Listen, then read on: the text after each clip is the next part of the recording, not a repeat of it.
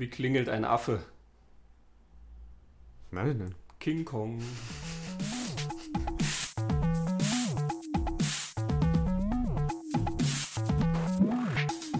Fox 8 hat's erwischt, Fox 4 hat's erwischt. Bitte melden, Fox 3.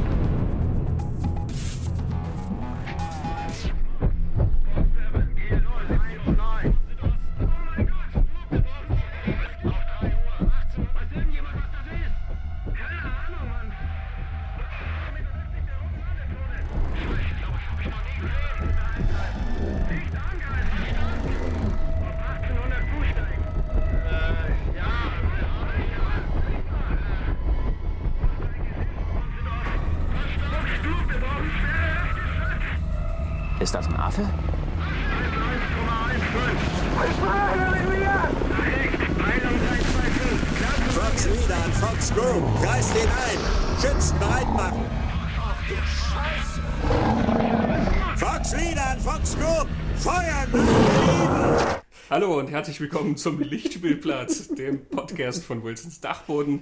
Heute mit besonderem Spaßfaktor. Neben mir im cineastischen Salon sitzt. Äh, hi, äh, Christoph, hallo. Hallo Christoph. Hallo.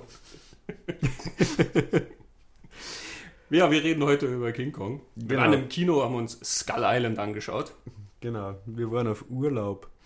Bei den unerforschten Gebieten Genau. dieser Erde. Touristisch kaum erschlossen. man glaubt, man kann dem Tourismus-Office von Skull Island nur ein paar Tipps geben. um, um die Gäste vielleicht ein bisschen äh, mehr äh, willkommen zu heißen. Mhm. Wobei so ganz unerschlossen ist das Gebiet ja nicht. Es waren ja schon ein paar dort, Ja, genau. immer mal wieder. Ja, wir werden nicht nur über Skull Island reden, wir werden über die King Kong-Filme an sich reden. Wobei wir uns mal auf die vier Haupt-Kongs konzentrieren werden. Das ist natürlich einerseits mal der Originalfilm von 1933, King Kong, von äh, Marion C. Cooper und Ernest Josak. Der war so erfolgreich, dass er ähm, gleich mehrere Remakes nach sich gezogen hat. 1976 kam eins von Dino De Laurentiis produziert. John Gillerman hat Regie geführt. Ähm, der hatte davor äh, Flammendes Inferno gemacht. Und 2005 hat Peter Jackson auch nochmal einen King Kong inszeniert.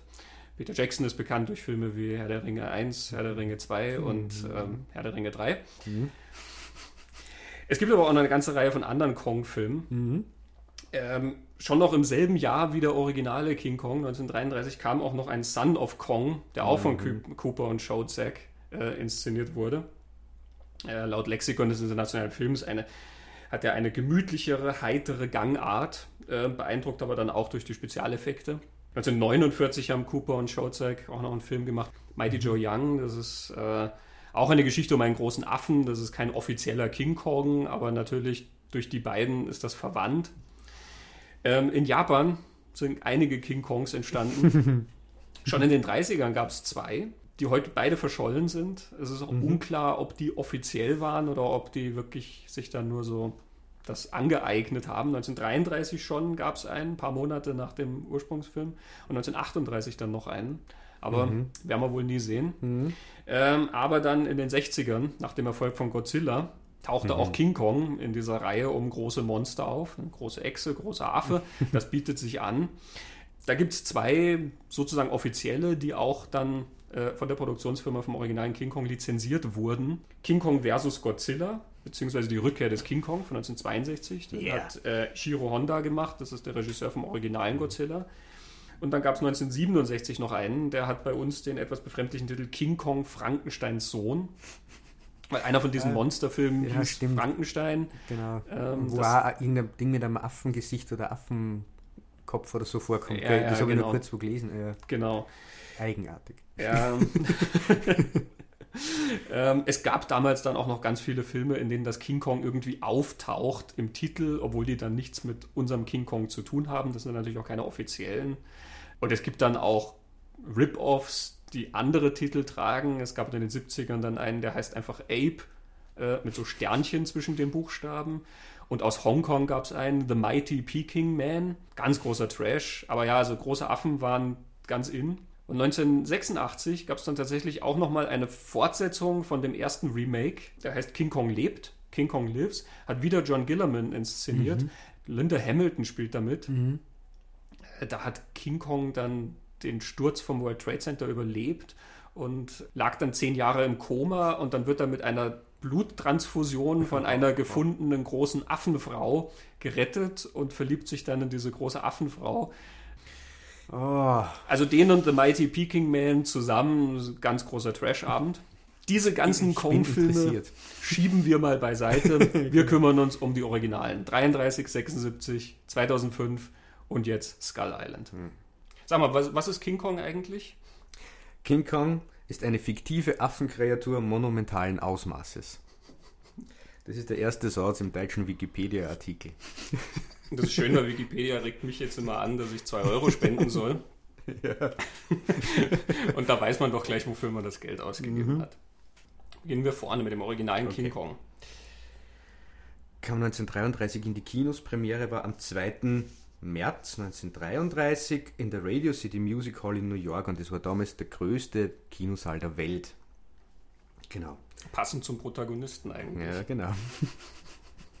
Erfunden oder zurückgehend, die kreative Idee hinter King Kong ist von ähm, Marion C. Cooper und Ernest B. Schotzek. Und vielleicht kurz als, als Hintergrund, äh, was ich über diese beiden Herren und vor allem über Marion Cooper, der dürfte da die Hauptfigur gewesen sein, so ausgekriegt habe, dass der schon als, als Kind sehr interessiert an Gorillas war, aber in einer Zeit aufgewachsen ist, wo man über Gorillas noch nicht so viel gewusst hat.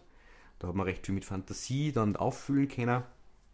Und er dürfte dann später so ein recht abenteuerliches Leben gehabt haben, dürfte dann umeinander gefahren sein auf der Welt und dokumentarische Sachen gefilmt haben, die er dann nach und nach in so Natural Documentary, so glaube ich, hat er das dann genannt, wo er dann ein Narrativ einbaut in seine dokumentarischen Sachen und hat dann die Idee entwickelt, man müsste doch einen Terror-Gorilla-Film irgendwie machen. Äh, hat das dann entwickelt, äh, ursprünglich sogar mit Edgar Wallace. Der war da irgendwie mit drin am Anfang. Mm, Genau, der hätte den ersten Drehbuchentwurf Mhm. schreiben sollen, aber er ist dann verstorben. Aber es gab irgendwie noch seine Abmachung, deswegen ist er noch als Autor genannt. Genau. Ähm, weswegen dann oft Edgar Wallace als Erfinder von King Mhm. Kong genannt wird, was nicht stimmt. Genau. Ähm, aber er, er wäre involviert gewesen. Mhm. Und der ursprüngliche Titel des Ganzen hätte The Beast gelautet. Ah ja, stimmt, das habe ich, hab ich auch gelesen, genau. Und es gibt dann einige Theorien, welche Einflüsse da noch mit hineingeflossen sind. Es gibt diese Geschichte, dass es einen Film gibt, der heißt Creation. An dem hat äh, äh, Herr Willis O'Brien gearbeitet. Das war so ein Tricktechniker. Der dürfte insofern Einfluss gehabt haben, als der diese äh, Stop-Motion- und Einzelbildaufnahmetechnik sehr stark weiterentwickelt hat. Es gibt dann diese schöne Geschichte, die ich sehr gern mag, über einen verlorenen Film, von dem YouTube behauptet, er hat äh, der Ingagi heißt, äh, wo es irgendwie um so eine Affenkreatur geht, die eine weiße Frau vergewaltigt, muss eine ganz üble Geschichte sein, aber es ist immer so ein schöner Mythos, wo keiner so genau weiß. Und dann gibt es die eine Geschichte, die sagt, Marion Cooper hätte sich von dem irgendwie mit inspirieren lassen und die andere, die eher dann glauben würde, ist das RKO Pictures, die Firma, die King Kong dann produziert hat. Inspiriert davon war, dass Ingagi offensichtlich recht viel Geld gemacht hat und die dann der Meinung waren, mit dem Thema kommen die Leute ins Kino oder so. Also da hängt dann auch noch recht eine andere nette, witzige Geschichte dran. Und AKO, damals finanziell stark angeschlagen und ähm, Produzent damals war David O. Selznick, Mhm. der später Vom Winde verweht gemacht hat. Genau. Und vom Winde verweht gibt es nämlich nur eine kleine Nebenanekdote. Äh, die haben so wenig Geld gehabt, dass die Kulissen mehrfach verwendet haben. Also diese, die Mauer, die da dann auf Skull Island steht, hinter der Kong dann ist, ist ja dann Kulisse für vom Winde verweht gewesen, wenn Atlanta abbrennt, fackeln die da quasi die Mauer von King Kong mit ab. Ja. Genau. okay. Ja, die Geschichte ist natürlich bekannt. Mhm. Ähm, seine Expedition zu dieser Insel Skull Island, ähm, auf der dann eben diese Affe gefunden wird, ein gigantisch großer Affe, zusammen mit anderen Tieren, die wir aus der prähistorischen Zeit Genau. sozusagen dort überlebt haben. Ja, also je nach Filmversion sind es dann mehr oder weniger Kreaturen. Aber Kong ist eigentlich nicht der einzige. Es gibt dann auch noch so einen eingeborenen Stamm auf Skull Island. Menschen, die eben Angst vor diesem großen Affen haben oder die den so als Gott betrachten. Und in, in unserer Expedition, gerade jetzt im Originalfilm, ähm, das ist eine Filmexpedition, die da hinkommen, die wollen dort drehen. Ähm, Der will da einen großen Abenteuerstreifen machen. Als Hauptdarstellerin hat er eine arbeitslose Schauspielerin noch am Anfang aufgelesen, die da mitkommt. Dafür findet Gefallen an dieser Schauspielerin, also beziehungsweise die Eingeborenen des, des Stammes, die dort äh, auf Skull Island leben, schnappen sich diese Schauspielerin mhm. und ähm, ja, ist nicht so klar, ob sie, den, sie dem Affen opfern oder darbieten oder wie auch ja, immer man. Genau. Ich stelle mir dann immer die Frage, ob die das zum ersten Mal machen. Wahrscheinlich nicht, weil die haben die Vorrichtungen dafür. Wen haben die davor? hingemacht und was ist mit all diesen Frauen passiert, die sie dem Affen. Genau, wenn man, jetzt beim, wenn man jetzt beim Original bleibt, weiß man das nicht so genau. In den Remakes wird es schon stärker suggeriert, was mit den allen passiert ist. Nichts Gutes. ja, genau. Ähm, gut, und unsere, unser restlicher Trupp äh, sucht dann natürlich die Frau, kann sie dann äh, sozusagen aus den Klauen des Affen retten und nimmt den Affen dann mit nach New York, mhm. um ihn dort als Weltsensation zu verkaufen. Genau, das Der Affe lässt sich das nicht gefallen. Macht viel kaputt in New York und wird mhm. dann zum Schluss von einem hohen Gebäude heruntergeschossen. Genau, das Empire State Building mhm. im Originalfilm. Genau.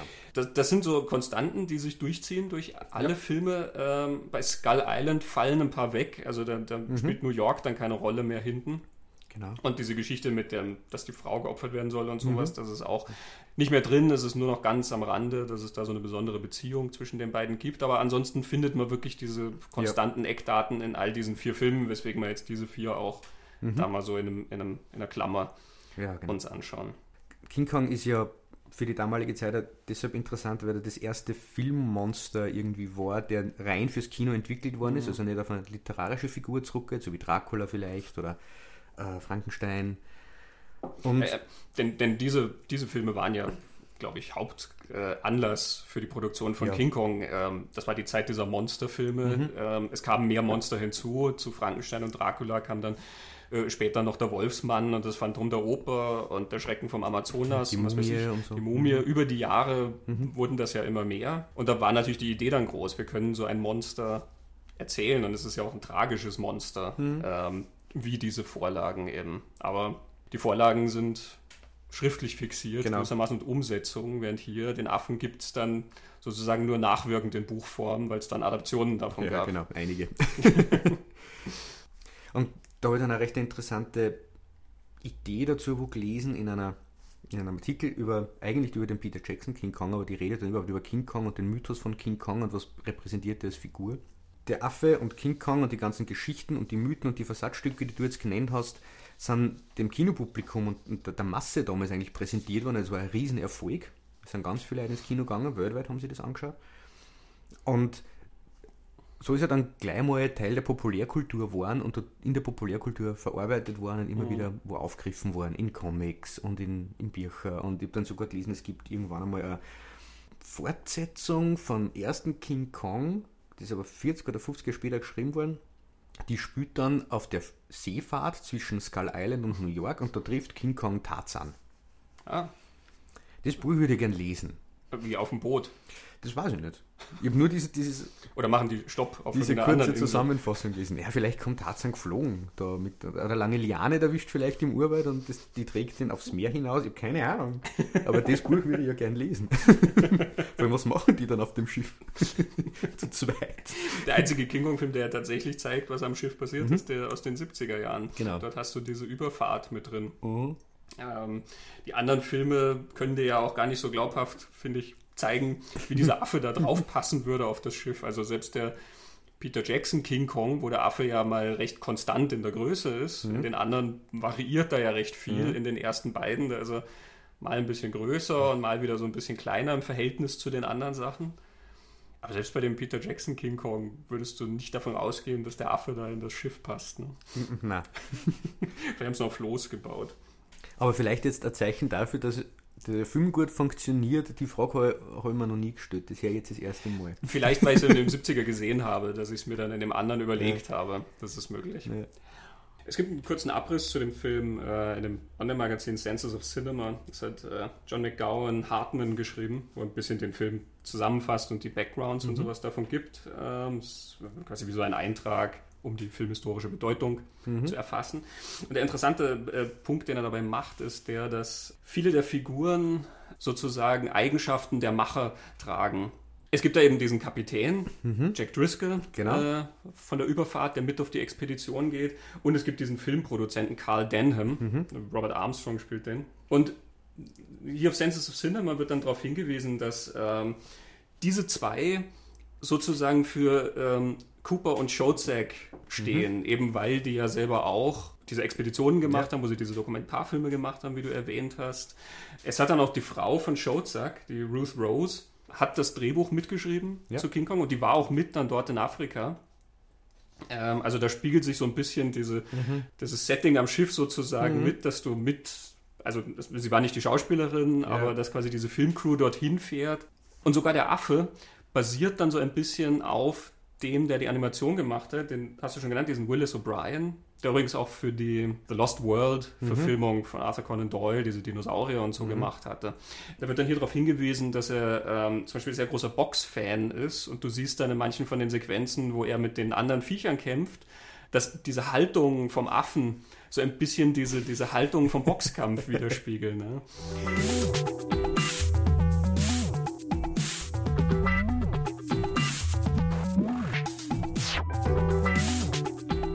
Ja, dieser Originalfilm ist ja, wie du sagst, nicht nur in der Popkultur sehr stark angedockt, sondern ähm, hat dann auch sehr hohen Symbolwert gehabt. Der ist dann genau. auf verschiedene Weisen interpretiert worden. Damals schon und heute ja noch verstärkt eigentlich. Ja. Also ein Thema, das ausgesprochen drin ist in dem Film, ist diese Beziehungskomponente mehr oder weniger, diese Mann-Frau-Geschichte, wo man dann vielleicht irgendwann einmal sogar so eine Geschlechter- und Geschlechterrollengeschichte draus machen kann. Viele andere Interpretationen sind nicht ausformuliert im Film, sondern halt dann im Nachhinein dann dazugekommen.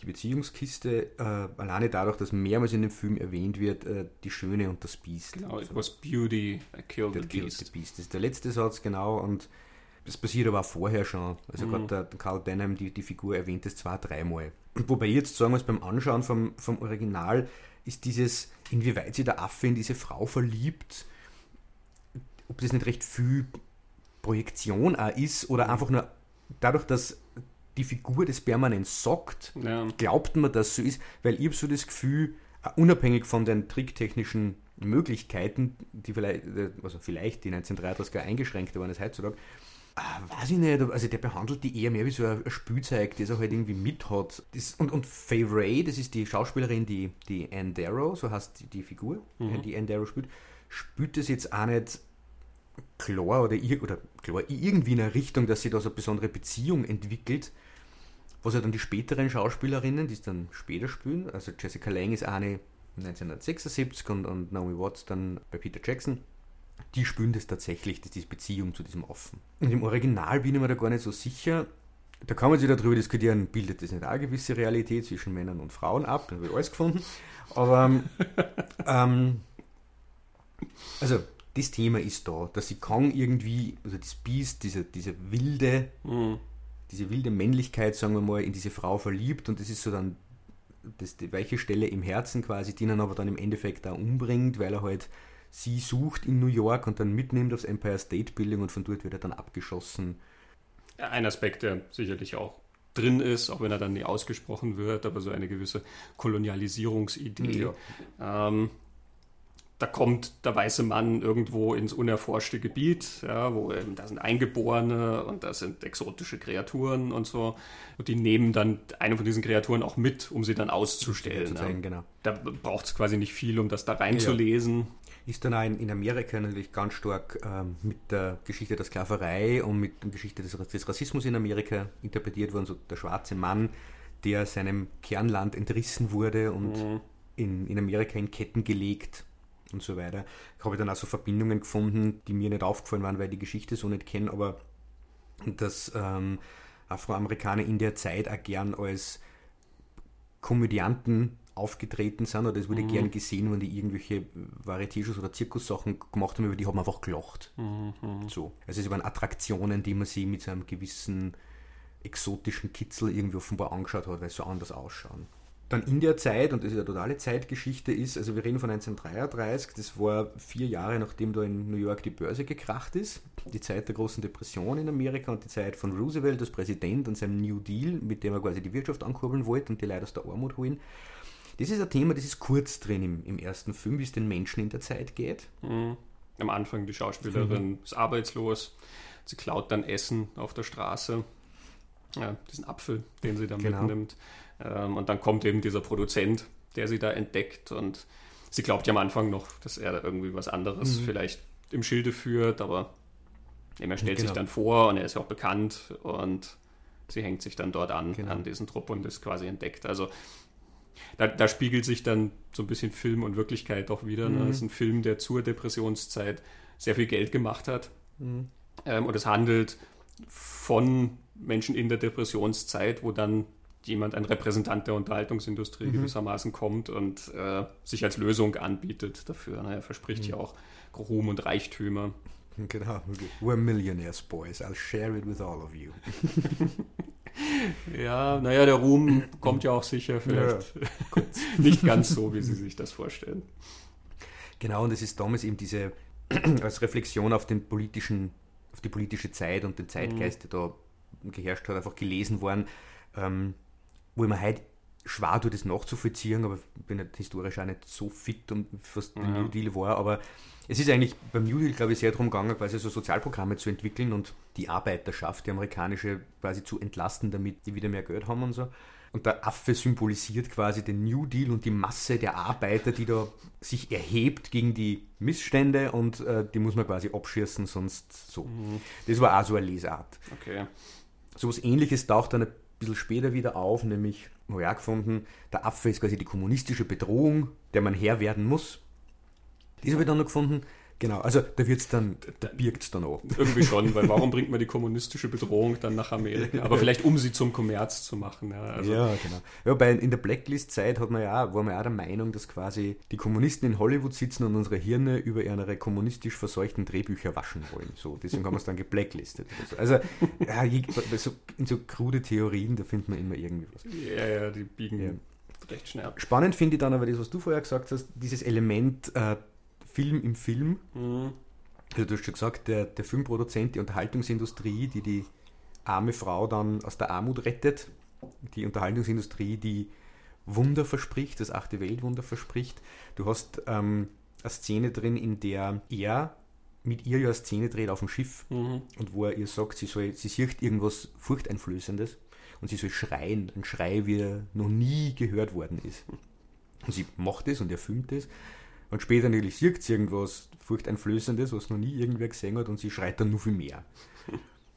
Oder ganz zum Schluss, wenn die dann am Broadway sitzen in dem Theater und sich was anschauen, was noch nie irgendwer vorher gesehen hat, nämlich diesen Riesenaffen auf der Bühne, sitzen ja wie im Kino und sehen was, was auch noch nie wer vorher gesehen hat, nämlich mhm. so ein Film, der ja wirklich tricktechnisch und auch soundtechnisch ähm, Riesenfortschritte gemacht hat. Mhm. Also dieses Element ist auch auf alle Fälle drin mhm. und das ist ja recht nett. Ja, diese Doppelungen sind, sind, ein sehr schönes Spiel, was dem Ganzen auch eine gewisse Leichtigkeit dann gibt, finde ich. Also das, das hebt es dann sehr von so anderen Monstergeschichten mhm. ab. Da ist übrigens dann auch ein schönes Symbol, ähm, wenn der Affe dann präsentiert wird, der ist ja dann wie so an ein Kreuz gebunden. Ja, genau. Ähm, mit den Ketten, ja. Da kannst du dann wahrscheinlich sogar religiöse Interpretationen herausziehen. Ich habe eine religiöse Interpretation gefunden. Soll ich die jetzt erwähnen oder warten, warten wir darauf später? Die ist nämlich auch ganz lustig. Ja, wenn wir jetzt schon dabei sind. Okay, pass auf. Die ist von einem Blog. Der Blog nennt sich The God Guy, von einem Theologen. Der hm. schreibt der Theologe. Und der sagt, ist natürlich ein Symbol, und es ist ein Symbol für einen inneren Zustand des Menschen. So. New York City ist das Symbol für den modernen westlichen Intellekt. Und die Insel ist was Verdrängtes, Vergessenes in der menschlichen Psyche und so die Reise über den Ozean ist ähm, der Weg, den man dann in sich selbst gehen muss, um diese Erkenntnis zu erlangen, quasi. Ja, in, der, mhm. in, der, mhm. eigenen Vergangenheit, im eigenen Erinnern. Kong ist dann halt so ein großer Part innerpsychisch, der nicht Teil der normalen Entwicklung wurde, deswegen hat er sich sozusagen primitiven, archaischen Biest ausgewachsen, das man dann integrieren muss. Also das, was die moderne Gesellschaft nicht anerkennen kann im Menschen, wird dann innerpsychisch zu quasi King Kong, zu diesem Riesenaffen. Dadurch, dass er diese Frau kennenlernt und mit der Verbindung ja hat, ähm, ist das ist der Versuch, diese beiden Seiten zu vereinen miteinander.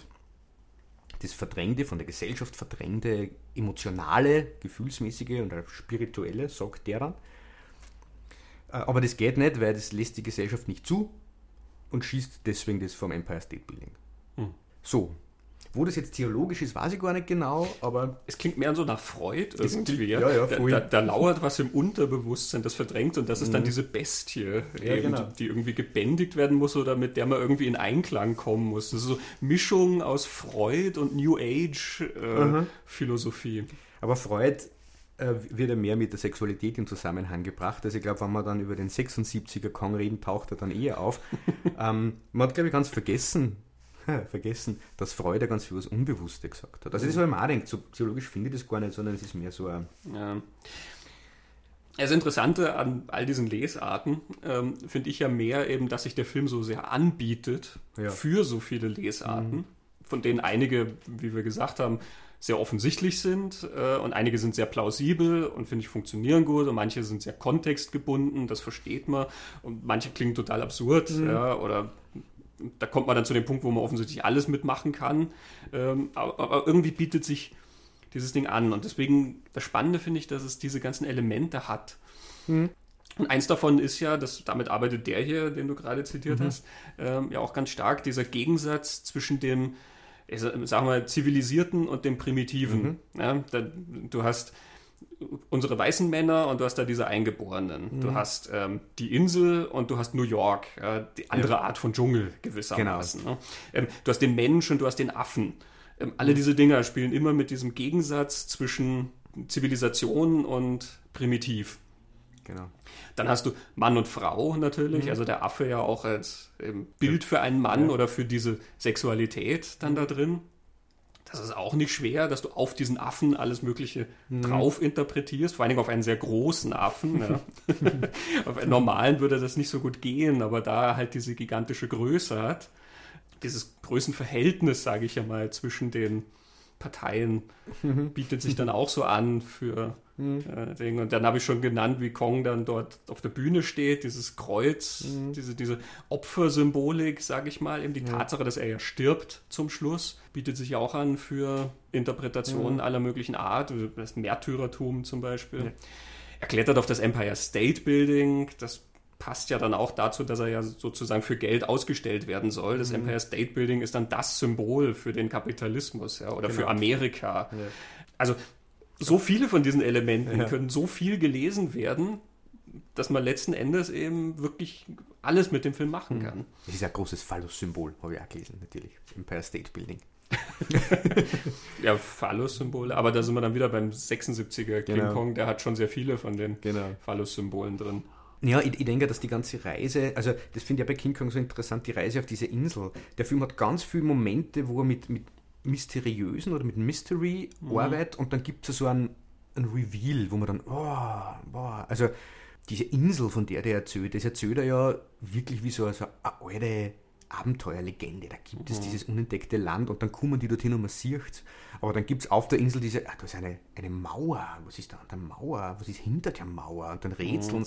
und dann, dann der Affe und die anderen Viecher und so weiter und so fort. Diese mysteriöse Reise irgendwo hin, das gibt ja das Echo zu ganz viele andere Geschichten. Das sind so Dinge, die uns ja ins Kino ziehen. Ja, wir mhm. sitzen im Kino und wollen, okay, was ist hinter der Ecken? Oder wir haben gehört, es gibt da, ja, mhm. da, da kommt was aus dem Wasser. Oder es gibt und natürlich die Reise ins Unbekannte genau. ist sowieso so ein menschliches Grundmotiv. Wir haben ja. das jetzt auch schon in so vielen anderen hm. Geschichten ja gesehen und, und drüber geredet.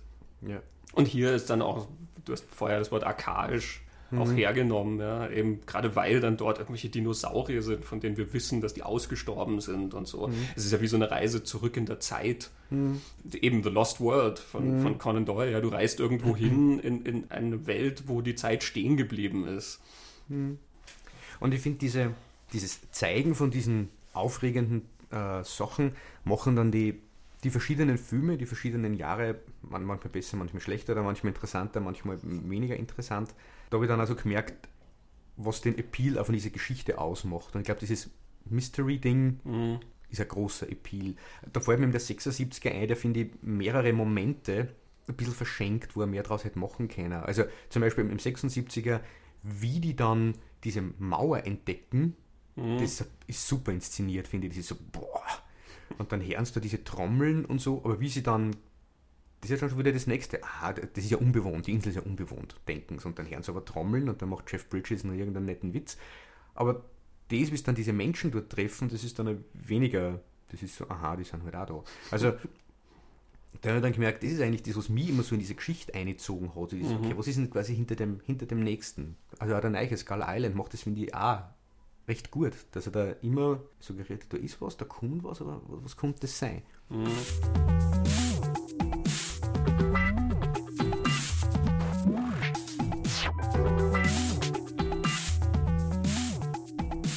Ja, wo wir jetzt beim 76er eh schon ein mhm. bisschen mhm. mehr einsteigen, reden wir mal genauer über mhm. den. Du merkst ja an dem 76er King Kong, finde ich sehr stark, dass die Leute wissen, was auf sie zukommt. Das ist ein Film, der ja wirklich damit spielt, dass du weißt, da kommt dieser große Affe. Also mhm. ich meine, sie werden es in den 30ern schon auch gewusst haben, weil der Film heißt King Kong und der Affe ist auf dem Plakat und so ja. weiter, ja, aber trotzdem war das die Erstbegegnung mit diesem Tier. Und in 76 ähm, geht sozusagen eine Zuschauerschaft da rein, die schon einen Bezug zu dem Affen hat, mhm. bevor der überhaupt kommt. Das merkst du daran, dass der Film auch bevor der Affe auftaucht, zum Beispiel immer so Witze macht. Da kommen dann immer so Dialogzeilen, so wie wenn Jessica Lang dann sagt, You know, I had my horoscope done before I flew out to Hong Kong. And it said that I was going to cross over water and meet the biggest person in ja, my life. Genau. Ja, genau. ähm, das ist ja ein Witz für uns. Mhm. Ja. Sie weiß nicht, warum das witzig ist, aber wir können darüber schmunzeln. Auch diese Charles Grodin-Figur. Charles Grodin spielt ja quasi den, der die Expedition leitet. Das mhm. ist in dem Fall ja kein Filmproduzent, genau. sondern es ist ähm, jemand von so einer Ölgesellschaft, der dorthin will, um halt Ressourcen auszubeuten mhm. und dann halt andere Ressourcen ausbeutet, indem er diesen Affen mitnimmt. Ähm, und der hat auch permanent solche Sätze, ähm, mhm. die auf das anspielen. If that island doesn't produce huge, I'll be wiping windshields. und immer weiß man ja genau. Ja. Und damit einhergeht ja auch, dass der Film wesentlich witziger aufgezogen ist als der aus den 30ern. Mhm. Ähm, nicht nur durch dieses Augenzwinkern dann immer, sondern zum Beispiel Charles Grodin, dieser Bösewicht. Mhm. Ähm, der ist ja ein Koffer. Also ja, ja. Der, der, ist ein Idiot. Ähm, der, der, der steigt aus dem Boot aus und will sich dann wie der General ja, ja. hinstellen, der die Insel erobert hat und das klappt natürlich nicht, weil. Mhm. er spielt das ja total überzogen, also er spielt ja Parodie. Ne? Ja, ja, du wartest immer darauf, dass er seinen Schnurrbart so ein bisschen zwirbelt. Ähm, auch was du erwähnt hast mit der, mit der Mauer und sie sagen, es ist unbewohnt. Da steht ja Charles Grodin wirklich da und er bellt ja seine Leute an und sagt, ja, wir wissen ganz genau, diese Insel ist unbewohnt. Und in dem Moment, wo der Satz fertig ist, fängt das Getrommel an. ja. Du hast eine interessante Beobachtung über den 76er King Kong mir mal erzählt. Ähm, wie, geht die, wie der im Verhältnis zum Alten steht? Ähm, ja, das ist auf der Website pulpanddagger.com. Der hat alle möglichen Sachen zu King Kong gesammelt und unter anderem dann ein Review auch von Pauline Kael zum 76er. Und er schreibt vorab, dass quasi das, was der 76er gemacht hat, ist, er hat all das gezeigt, was die Leute geglaubt haben, im 33er King Kong gesehen zu haben. Mhm. Also er schreibt, wenn, wenn jemand den 33er King Kong beschreiben soll, würde er sagen, a tragic love story. Mhm. Und wenn du es dann siehst, ist es das eigentlich nicht. Du hast auch schon gesagt, mhm. eigentlich ist diese Beziehung zwischen Affe und Frau in der Ursprungsversion gar nicht so ausgeprägt. Ja? Sie ist auch nicht so gespielt. Also er nimmt die halt mit, aber du hast nicht ja. so das Gefühl, dass da jetzt so eine tragische Liebesgeschichte ist. Im 70er wird die voll ausgespielt. Ja. Da hast du ja dann auch diese Sequenz, wo sie auf seiner Handfläche ja. liegt und er pustet sie ja dann trocken, nachdem sie unter dem Wasserfall war. Ja, was natürlich auch schon recht sexuell ähm, ist. Und du hast auf dieser Schiffsfahrt, wo er dann zurückgebracht wird, ähm, beruhigt sie ihn ja dann. Sie genau. ist quasi seine Ansprechperson, mhm. dafür er reagiert auf sie, das ist mhm. ganz, ganz stark herausgearbeitet. Und ganz zum Schluss will sie ihn ja sogar retten, wenn er dann beschossen wird. Mhm. Ähm, sie fleht ihn ja sogar an und sagt, nimm mich in deine Hand, weil dann genau. schießen sie nicht genau. auf dich. Das ist in den anderen Filmen nicht drin. Mhm. Ähm, also dieser Aspekt der, der, Romanze ist viel stärker hervorgekehrt. Ja, genau. Ja, Pauline Kael schreibt dann sehr viel darüber eben, dass die sexuellen Anspielungen ja. sehr, sehr viel stärker gemacht sind. Also sehr, sehr viel stärker.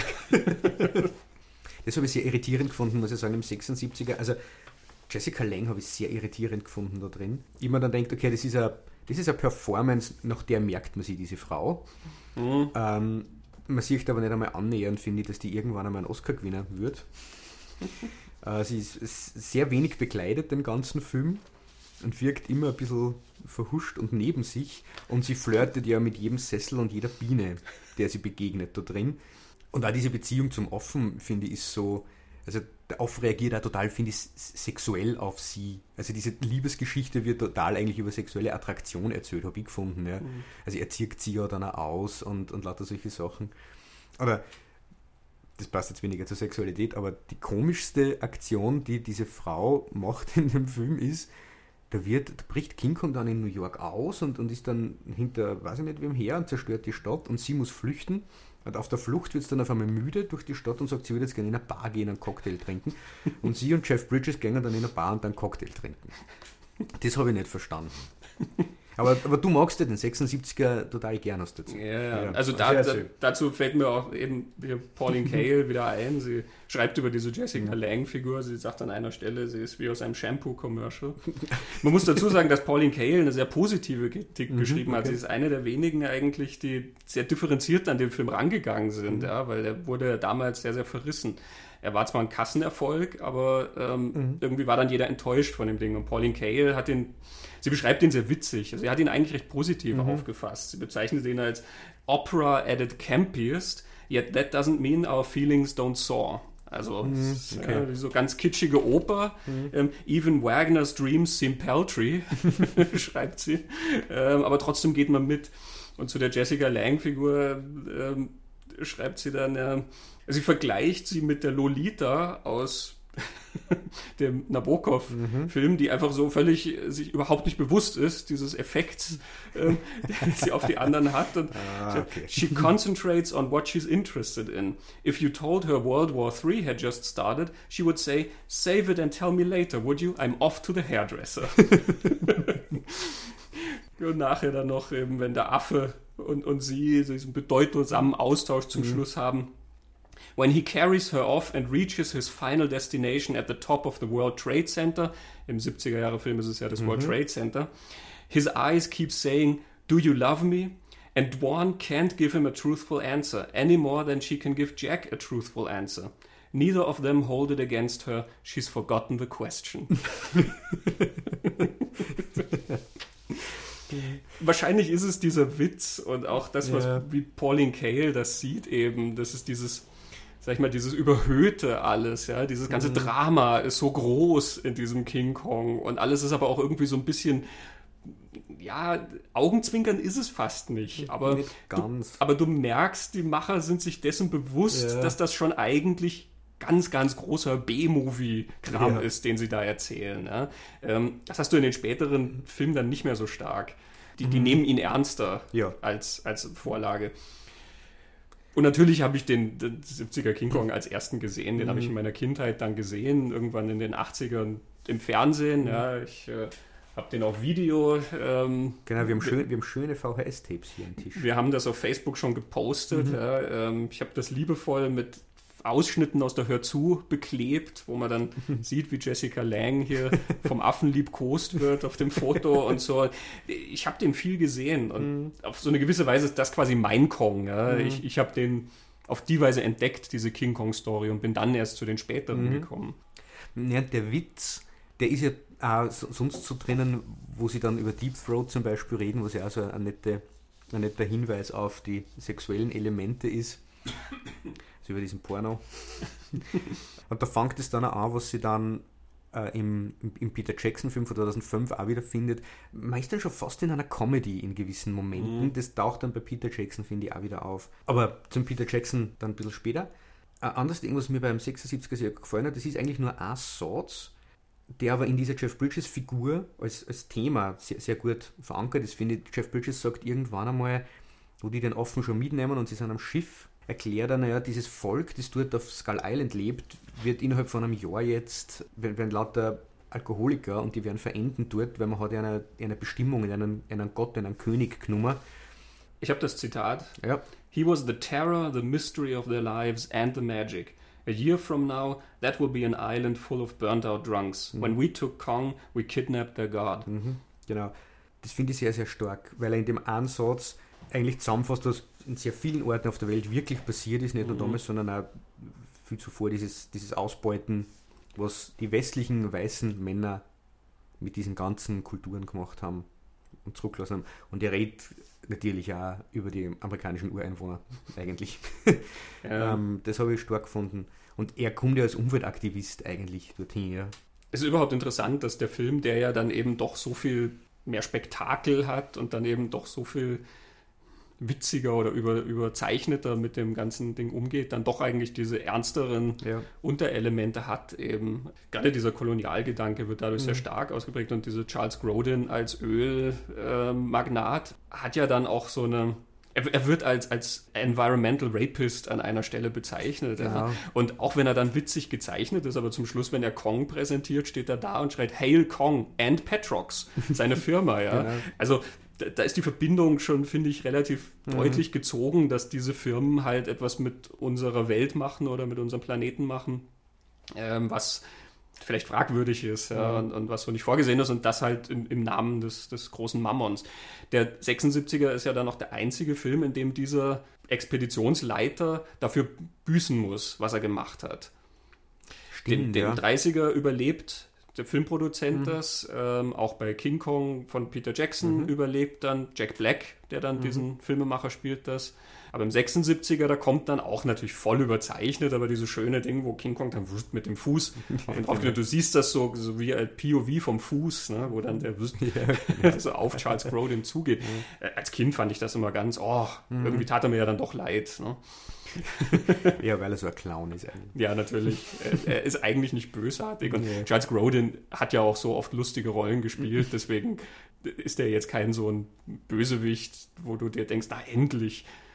Wenn da Stephen Lang liegen würde, ja, dann.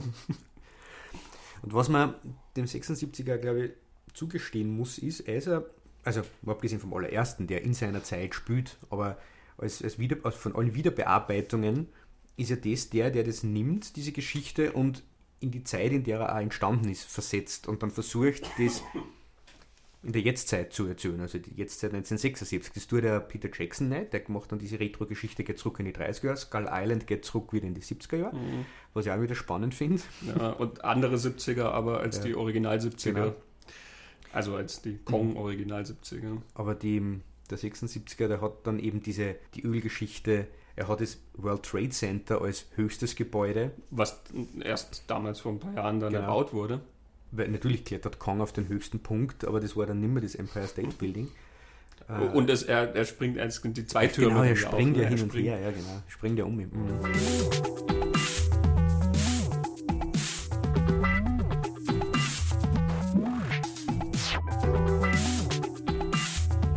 Ja, Peter Jackson. Der Peter hat Jackson. 2004 seine King Kong-Version machen können. Er hat ja schon in den 90ern mal einen machen wollen, mhm. 96. Aber da haben dann die Studios kalte Füße gekriegt. Mhm, rund um, da war nämlich Godzilla von Emmerich und Mighty Joe Young ist rund um die Zeit auch erschienen. Zumindest erzählen sie das auf dem Bonusmaterial mhm. von King Kong, wo die dann Sorge gehabt haben, dass er das Geschäft einbricht. Ja. Und dann hat Peter Jackson den nicht gemacht, sondern hat dieses Herr der Ringe-Ding gemacht. Das, das war recht erfolgreich, habe ich ja, gehört. Genau, hat auch eine Zeit gedauert. und hat dann seinen King Kong machen können. Was ich voll nett finde, das ist auf der, auf der Doku von, von King Kong drauf, dass Jackson, das ist so ein Herzensprojekt für ihn gewesen, man sieht seine aller, allererste King Kong-Version, die er als Kind gemacht hat, wo er auf Leintüchern dieses Skull Island gemacht hat und ah, so eine Puppe gebaut und als Kind hat er mhm. King Kong noch. Also mit dem Schal eingewickelt, also als Affenkostüm ja, und so, solche Sachen. Also das muss wirklich was gewesen sein von ihm, wo er sein ganzes Leben wollte diese Geschichte erzählen. Ja. Ja. ja. es ist definitiv ein Film von einem Filmemacher, der sozusagen carte blanche kriegt. Mhm. Es gibt nicht so viele Filme in der Filmgeschichte, die das diesen Status so haben, ja, ein Filmemacher, der so erfolgreich war, dass er als nächstes sozusagen machen kann, was er will. Mhm. Und oft genug sind solche Geschichten ja dann auch eher problematisch, so wie Heaven's Gate von Michael Cimino. der hat auch carte blanche gekriegt mhm. und das ist zwar ein großer, großer Film, starker Film, aber er hat halt ein Studio versenkt. Ja. Ne? Ähm, das hätte da auch passieren können. Er wollte unbedingt King Kong machen und mhm. er hat passend zu seinem Protagonisten den größten King Kong aller Zeiten gemacht. Und das war damals dann auch wieder der teuerste Film aller Zeiten. Mhm, über 200 Millionen Dollar hat das Ding damals gekostet, habe ich gelesen. Witzigerweise, der 76er King Kong, der hat damals 24 Millionen gekostet, mhm. war zu der Zeit auch eine Menge Geld. Mhm. In, den, in der Rezeption vom 70er liest du auch sehr viel Empörung darüber, dass so viel Geld für sowas ausgegeben wird. Mhm. Also die Größe ist offensichtlich ein ständiger Begleiter von Kong. ja. Ja, Jackson hat er das wirklich, das erzählen sie auf der Doku, mit dem Team von Herr der Ringe im Großen und Ganzen gemacht und back to back. Also du, du siehst Ausschnitte von dem ersten Treffen, Planungstreffen, das war während, glaube ich, die zwei Türme fertiggestellt haben. Also mir wundert es dann nicht, dass er nach King Kong ein paar Jahre lang nichts gemacht hat, weil der hat drei Herr der Ringe und King Kong in einem Rausch gemacht. Irgendwann bist du dann, glaube ich, miert. Ja, Rausch trifft es ja eh sehr gut. Du merkst diese Liebe zum Original halt auch, weil er das ah, Original ja. vergöttert. Jeder Moment des Originalfilms wird ja hier sozusagen vergrößert, mhm. wie unter die Lupe genommen. Mhm. Ja. Also auch Details, so wie der, der Apfel, der halt gestohlen wird mhm. am Anfang. Ja. Das ist dann hier einfach eine viel größere Szene. Das ist alles mhm. einfach viel, viel genau. gigantischer gemacht. Was witzigerweise passt natürlich zu der Idee, dass der 76er Kong schon das inszeniert hat, was die Leute im 30er mhm. zu sehen geglaubt haben. Und im 2004er siehst du auch, das ist das, was Peter Jackson gesehen hat in mhm. dem 30er Kong. Mir ist dazu eingefallen, erinnerst du dich in der Werner Herzog-Doku Mein liebster Feind? Ja. Redet er über den ersten Film, wo er Kinski gesehen hat. Ja. Ich habe vergessen, welcher Film das ist, ja, aber es ist ja nur eine kleine Rolle, wo er sagt, ihm ist das so stark im Kopf gewesen, wie Kinski in dieser einen Szene aufwacht. Er ist so auf den Tisch übergebeugt und dann, oft, genau. und dann wacht er so auf und schaut sich um mhm. und bricht dann auf. Ja. Und er sagt, das war so groß, das hat sich ihm so eingeprägt. Und als er das dann später wieder gesehen hat, ähm, und er zeigt das ja dann in der mhm. Doku, ist das eine total bedeutungslose Szene eigentlich. Es ist so ein total kurzer Moment, es dauert zwei Sekunden mhm. und du würdest nie auf die Idee kommen, dass das was Besonderes an sich hat. Mhm. Aber es hat sich im Gehirn festgesetzt, mhm. für ihn aus irgendeinem Grund. Und ich finde, das merkst du an diesem Peter Jackson King Kong. Mhm. So, alles, woran er sich erinnert, und ich bin mir sicher, er hat den Film dann auch hundertmal gesehen, auf verschiedenen Varianten, aber all das ist in seinem Kopf so gigantisch groß geworden. Das hat er dann alles in diesen Film gepackt, der selbst in der Kinoversion drei Stunden dauert und dann in der Extended Version 200 Minuten. Ja, er, er setzt ihn wieder in diese 33er, in dieses 33er Setting, äh, erzählt eigentlich die gleiche Geschichte. Warum der doppelt so lang ist äh, wie das Original, kann man dadurch erklären, dass in der Mitte gefühlt zwei Stunden lang Actionsequenzen sind. Ähm, das ist eigentlich der, der größte Unterschied zum Original, dass er diese Viecher, die sie dort auf der Insel treffen. Also man muss ja dazu sagen, es gibt da im, im originalen King Kong, das haben wir vorher noch gar nicht gesagt, diese relativ lange Sequenz, wo die, die beiden Männer mhm. hinter die Mauer gehen, nachdem die äh, Andaro vom Affen mitgenommen worden ist, um sie zu suchen. Und treffen dann noch und noch auf verschiedene Dinosaurier mhm. und verschiedene Tiere. Und das ist ein relativ großer Teil vom Originalfilm auch, wo die Tricktechnik eigentlich sagt, was kann. Wo es darum geht, Dinge zu zeigen, die man sonst nicht gesehen hat. Wieder das Staunen und diese Magie des Kinos. Und genau, sie werden von einem Dinosaurier angegriffen genau. und du hast Kong dann auch, der mit so einem Tier kämpft. Genau, der kämpft mit einem T-Rex, um das zu zeigen. Er kämpft auch mit einer Schlange, wo es sagen wollen, sie können so mhm. gleitende Figuren ähm, ja. animieren und so weiter und so fort. Und es gibt dieses Seemonster und so weiter und so fort. Und bei Peter Jackson dauert, dauert das halt ewig, das nimmt kein End mehr. der 2005 ist ja mein King Kong, den habe ich damals im Kino gesehen ich war total begeistert.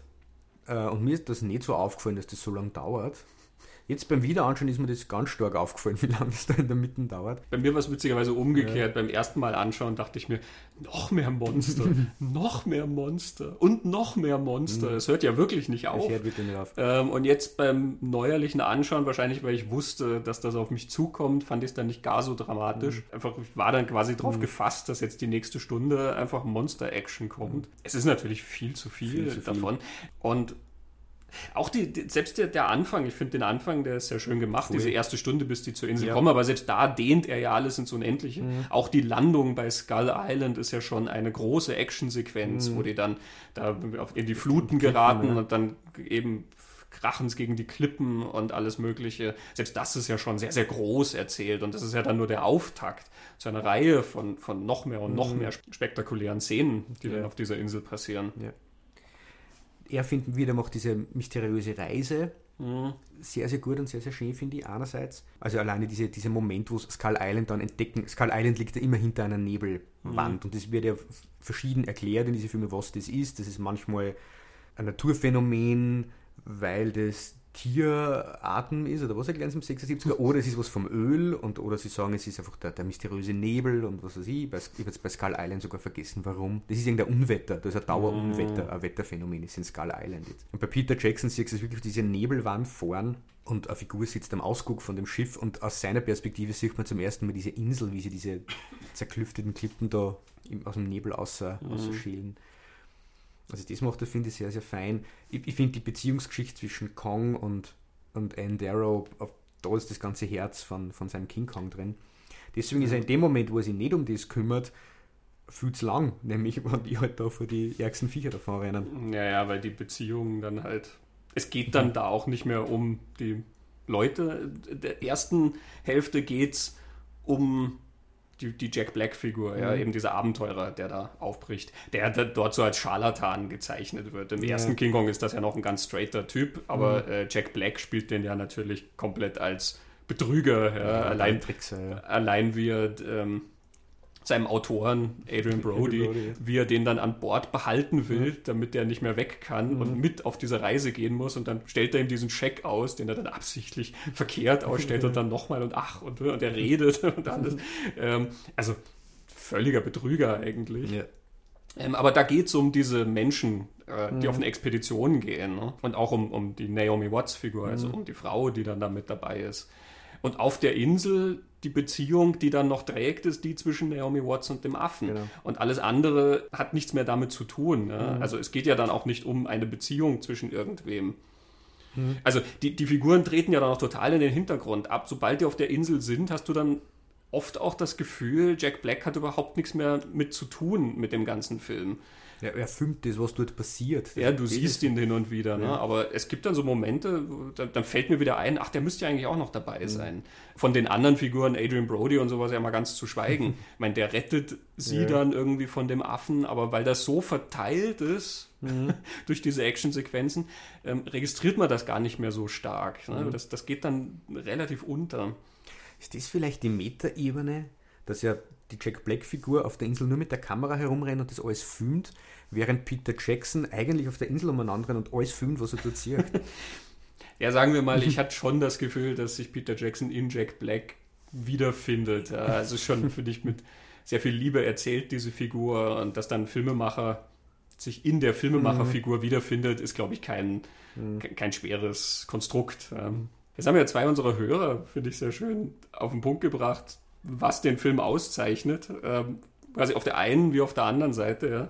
Der Wolfi Burgenländer, der den Film liebt und der schreibt, das ist ein Film, den ein verrückter Regisseur gemacht hat, weil er wollte, nicht weil er musste. Er schreibt ihm, das ist quasi eine, eine Freiheit, die sonst eher im Arthouse-Bereich zu sehen ist. Und ihm fällt außer Speed Racer kein anderer Film ein, der genauso eindeutig nur vom Regisseur kommt und trotzdem so ein gigantisches Backing vom Studio hat. Mhm. Und das stimmt, wie wir das gesagt stimmt. haben. Also du merkst diese Liebe, die Peter ja. Jackson da bringt und bei so vielen anderen Blockbustern, selbst wenn du das feststellst, was der Regisseur beigesteuert hat, ne? aber du merkst trotzdem viel mehr Komitee dahinter, mhm. die das Ganze dann steuern. Mhm. Die, die, Geldgeber, die dann sagen, ja, das wäre ganz gut und jenes wäre gut und verstärken wir die Liebesgeschichte hier und äh, kürzen mhm. wir das ein bisschen, ein bisschen raus und so. Ist, wo alles nicht passiert, carte blanche. Und allein das macht den Film natürlich faszinierend. Ja. Der andere, der Timo Landsiedel, ähm, hat geschrieben, ja, ja, na, er mag Peter Jackson und New York ist exzellent, die Besetzung ist großartig, aber es ist kein gutes Zeichen, wenn ich bei den Action-Szenen weiß, ich kann jetzt 20 Minuten telefonieren gehen, ohne was zu verpassen. Ja. Mit 20, auch. mit 20 Minuten ist er ja da eh noch am unteren mhm. Ende, finde ich, weil du kannst fast eine Dreiviertelstunde ähm, aus dem Film rausgehen und hast wenig mhm. verpasst. Ja. Stimmt natürlich auch, dramaturgisch gesehen ja. trägt in dieser mittleren, das ist der größte Teil vom Film eigentlich, Ja. das ist ja nicht mal die Mitte. Es ist Ja. die, die, diese Das ist ganze. wirklich eine Dreiviertelstunde, Ja. nur dieser Wahnsinn. Ja. Er nimmt zwar Bezug auf was, was im Original King Kong drin hätte sein sollen, aber fehlt. Also es ist vor allem diese Sequenz, wo die Männer gehen über einen Baumstamm, der über eine Schlucht liegt und King Kong sieht es und äh, rüttelt an diesen Baumstamm und die fallen dann hinunter in die Schlucht. Mhm. Und das ist im Original, hört es dann auch auf, die sind halt dann da unten, ab, ab, zwar überleben und andere überleben diesen Fall nicht. Und ursprünglich hätte es da unten aber nur eine Sequenz geben sollen, wo es von irgendwelchen Viecher angegriffen werden, irgendwelche Spinnen oder Insektenfiguren, glaube ich. Mhm. Ähm, die ist aber von Cooper und Schozek damals ausgenommen worden, weil es für zu brachial, kann man nicht zumuten den Menschen. hat. Und Peter Jackson hat jetzt, hat jetzt eine da, die ist da. Und die treffen dort nicht nur Insekten, sondern auch irgendwelches Sauggetier und Ja, so. so Würmer und irgendwelche Viecher, die so in, aus diesen Höhlen dann wie so mit so Schnapparmen Ja. rauskommen und so. Das ist auch eine sehr lange Sequenz Ja. äh, in einem Film, der an langen Sequenzen nicht gerade Mhm. arm ist. Und das ist dann auch so ein Moment, wo du den Background von Peter Jackson wieder sehr stark Voll. merkst. Du hast ihn vorher schon einmal sehr stark gemerkt, wo die auf diese Eingeborenen treffen, Genau. die hier wirklich wie Monster gezeichnet Genau. sind. Selbst italienische Kannibalenfilme zeigen ihre Ja. Kannibalen menschlicher, Mhm. als Peter Jackson das macht mit diesen Das Gruselgestalten, ist wie so ein Gruselkabinett, ja. die da wirklich so auf dich zuspringen Mhm. und, und die schauen ja auch ganz verhungert aus und so wie so Dämonen fast. Da merkst du, dass der Mann früher mal mit äh, sehr einschlägigen. Horrorfilmen ähm, sich bekannt gemacht hat und dann in dieser Schluchtsequenz mit diesen Viechern Mhm. dann auch. Also wenn dieses Saugmonster dann da den Kopf von dem einen einspinnt und die anderen halt diese ganzen Rieseninsekten auf sich rumkrabbeln haben. Ja, das ist dann schon ein eigenes Monster-Movie Mhm. Ja, in total. sich.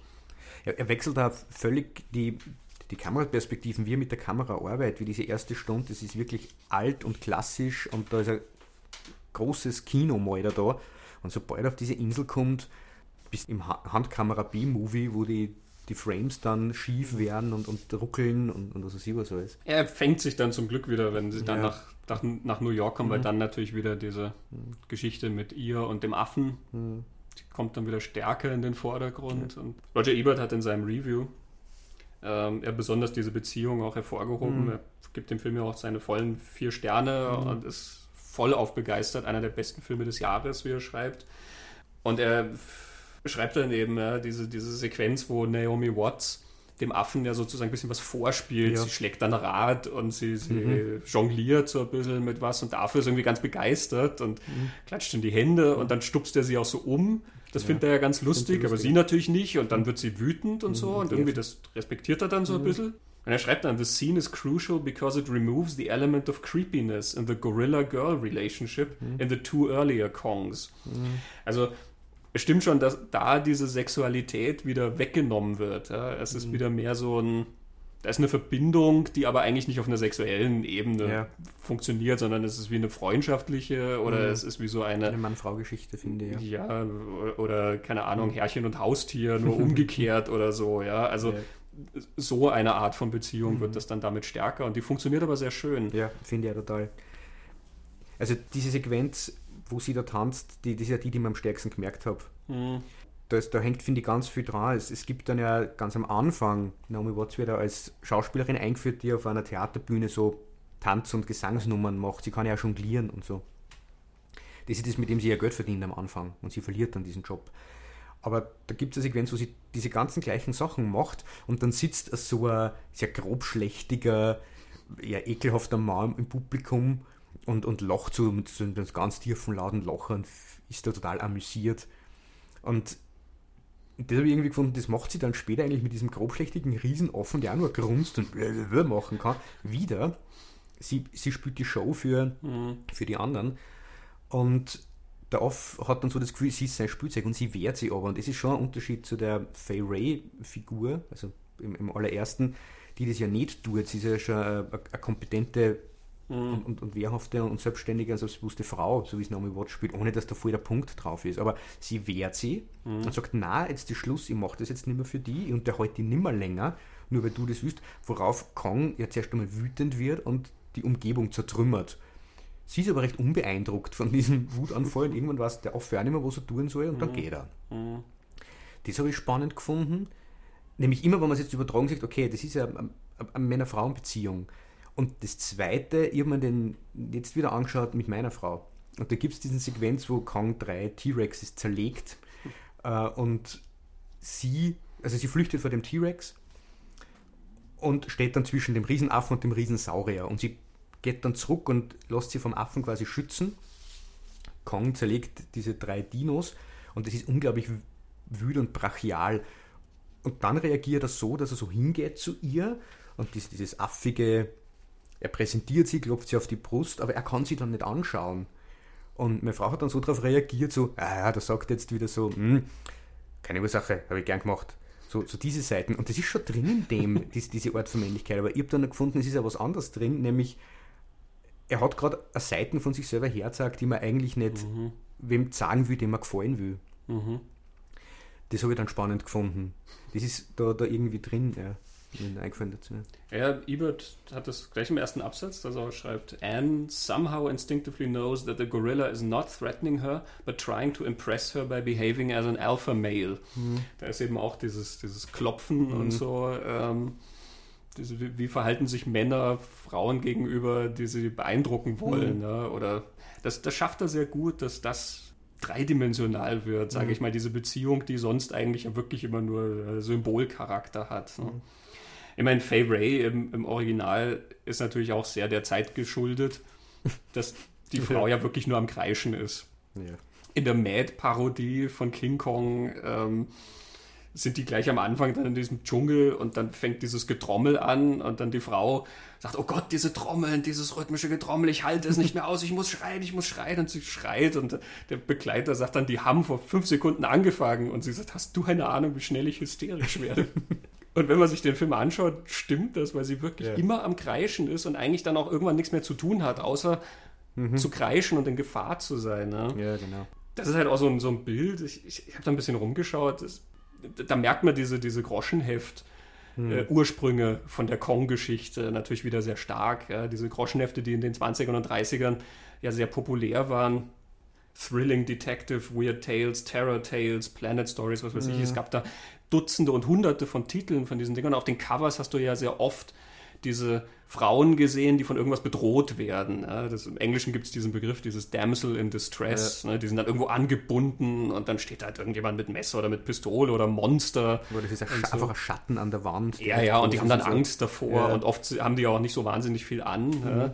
Die deutsche Wikipedia übersetzt das tatsächlich mit Jungfrau in Bedrängnis, mhm. Damsel in Distress. Und das ist so ein Motiv, was du durch die komplette Kulturgeschichte ja. durch exerziert findest, ja, die Jungfrau, die vom Drachen gerettet werden muss und so. Da gibt es Gemälde und alles, wo immer diese Frau dann so sozusagen auf ihren Beschützer wartet. Und der 30er Kong hat das auch total stark. Mhm. Ja. Und der 70er Kong dann auf seine Weise ja auch, weil sie das alles auch so sexualisiert spielt, aber so unschuldig sexualisiert. Sie ist wie, selber wie so ein Kind irgendwie. Ne? ist kein mhm. Wunder, dass dieser Lolita-Vergleich bei mhm. Pauline Kael ja, kommt. Ne? Mhm. Sie, sie, ist total kindlich, weil nichts Berechnendes an dem dran ist, wie sie das macht. Mhm. Und erst hier bei dem, bei dem Jackson hast du das Gefühl, das ist eine wirkliche Person, das ja. ist eine tatsächliche Frau, das ist nicht nur ein Fetischobjekt ähm, oder ein Symbol, damit man da eine mhm. Beziehung herausdeklinieren kann, mhm. Beauty and the Beast. Mhm. Ja, man kriegt ja fast das Gefühl, es braucht die Männer gar nicht dass sie da wegkommt oder mhm. sie irgendwie da zurechtkommt mit ihrer misslichen Lage, dass da ein Riesenaffe im Dschungel verzahrt. Also man kriegt dann irgendwie so den Eindruck, die wird das irgendwie anders hinkriegen. Mhm. So. Aber braucht es nicht, weil es kommt da nicht. Der, der Schriftsteller, der sich als sehr Abenteuer fit entpuppt. Ja, mehr als der Schauspieler, der den Helden immer spielt ja. und sich ja dann irgendwann auch entrüstet, dass er sagt, ja, ich bin ja nur der Schauspieler, ja. ich bin nicht so im richtigen ja. Leben. Und da sind wir jetzt wieder bei der Comedy, die ja beim Peter Jackson drinnen ist die wir vorher schon erwähnt haben. Also es gibt natürlich die eingeschriebene Comedy, eben Jack Black, der den Jack mhm. falsch ausführt. Oder eben die Kyle Chandler-Figur, der Parodie von diesen maskulinen Filmstars der Zeit spielt ja. oder so. Aber es gibt dann auch den, wo ich mir nicht sicher bin, zum Beispiel, wo, wo das ganze Setup mit diesen riesen Monstern, was dort eigentlich irres alles passiert, also die fahren da in einer Schlucht und bleiben in Lianen hängen und so, wo der T-Rex beobachtet, wie Ann Darrow auf einer Liane schwingt und der T-Rex sie dann umschaut, wo er gegen die Wand treten kann, damit er selber schwingt und dann schwingt er so zu auf sie und will dann mit dem Maul schnappen. Das ist wirklich eigentlich schon der, die Komödie dann. Ja, das ist ein Cartoon letzten ja. Endes. Ne? Das ist wie aus einem Zeichentrickfilm, genau. eben wenn das Monster dann wirklich so ganz bewusst, du siehst den Denkprozess genau. ja auch, ja. der da stattfindet. Es ist auch, äh, finde ich, sehr stark, so ein Peter Jackson-Ding, mhm. als dann im Hobbit noch stärker diese Comic-Elemente, wenn die dann mit der Leiter durch die Höhle rennen und dann legen es die Leiter über so eine Schlucht und rennen über die Sprossen von der Leiter über die Schlucht, aber das ohne abzubremsen. ja, das ist wie Coyote und Roadrunner, die, die, die machen das so. Er hat auch zum Beispiel immer diese, diese Deus Ex Machina Auflösung. Das merkst du in King Kong auch schon, dass er die, seine Figuren in so eine total auswegslose Situation bringt, wo du wirklich nicht mehr weißt, was passieren kann. Und dann kommt Thomas Kretschmann, der alle rettet. Das macht er zweimal. Thomas Kretschmann mhm. kommt zweimal an, völlig unmotiviert. Er kommt einmal in diesem Dorf schon an, wo die angefallen werden, nachdem Kretschmann ja gewettert hat, dass er am Schiff bleibt und die sowieso zurücklassen wird und jetzt wieder heimfährt und er will ja, mit dem ja. allen nichts zu tun haben. Der wollte da gar nicht wegfahren am Anfang. Äh, nicht mal das. und dann steht er plötzlich da in dem Dorf ja, und schießt auf die Eingeborenen und so und rettet die dann mhm. raus. Und du hast natürlich nicht mehr mit Thomas Kretschmann gerechnet, weil er mhm. natürlich nicht, weil der Mann nie im Leben gekommen wäre. Und in der Schlucht kommt dasselbe dann nochmal, ja. Die sind dann wirklich schon so eingekesselt und die Munition ist alle und das Licht geht aus und alles. Und dann steht plötzlich Thomas Kretschmann wieder oben und schießt. Im Hobbit hat er das auch permanent immer so eine Sequenz, wo die bis zur Ausweglosigkeit getrieben werden und dann passiert irgendwas, was wirklich Deus Ex Machina herbeigezaubert wird und das ist dann die Lösung. Und das, das Faszinierende finde ich, dass man es ihm nicht mal übel nimmt. Und Peter Jacksons King Kong ist der affigste King Kong. Also man sieht ihm irgendwie auch, dass er sich, indem wir den Affen animiert und darstellt, sich wirklich stark an echte mhm. Gorillas mhm. orientiert hat, während ja an die anderen drei, also ein Skull Island, man eher das Gefühl hat, das ist ein, es ist ein aufrecht gehender Affe, mhm. der einfach, also es ist ein Mensch, der ausschaut wie ein Affe. Im im Original war es ja kein Kostüm, sondern da war es eine Trickfigur, oder? Mhm. Im, Im 76er war es wahrscheinlich ein Mann im Anzug. Ja, oder? Rick Baker war damals ja. der Mann im Anzug. Für den 76er sollte ja so ein mechanischer Kong produziert werden, zwölf Meter hoch, der dann mhm. gesteuert wird. Der mhm. hat auch wirklich sauteures Geld gekostet und war auch in der Vorab-Promotion sehr, sehr groß beworben. Dino De Laurentiis hat ja mhm. da sehr viel geklappert. Mhm. Ähm, und der hat nie richtig funktioniert, dieser mechanische Affe, weswegen du den dann wirklich fast nicht im Film siehst. Es gibt dann so mhm. zwei, drei Einstellungen und ansonsten ist es wirklich der Mann im Kostüm. An einer Stelle stellt sich Rick Baker ja wirklich so hinter so einer Hausmauer, genau, während er wegtaucht vor den, den Fliegern oder so. Und das, ja. dann sieht er ja wirklich aus wie ein Mann mhm. natürlich, der das so macht. Ja.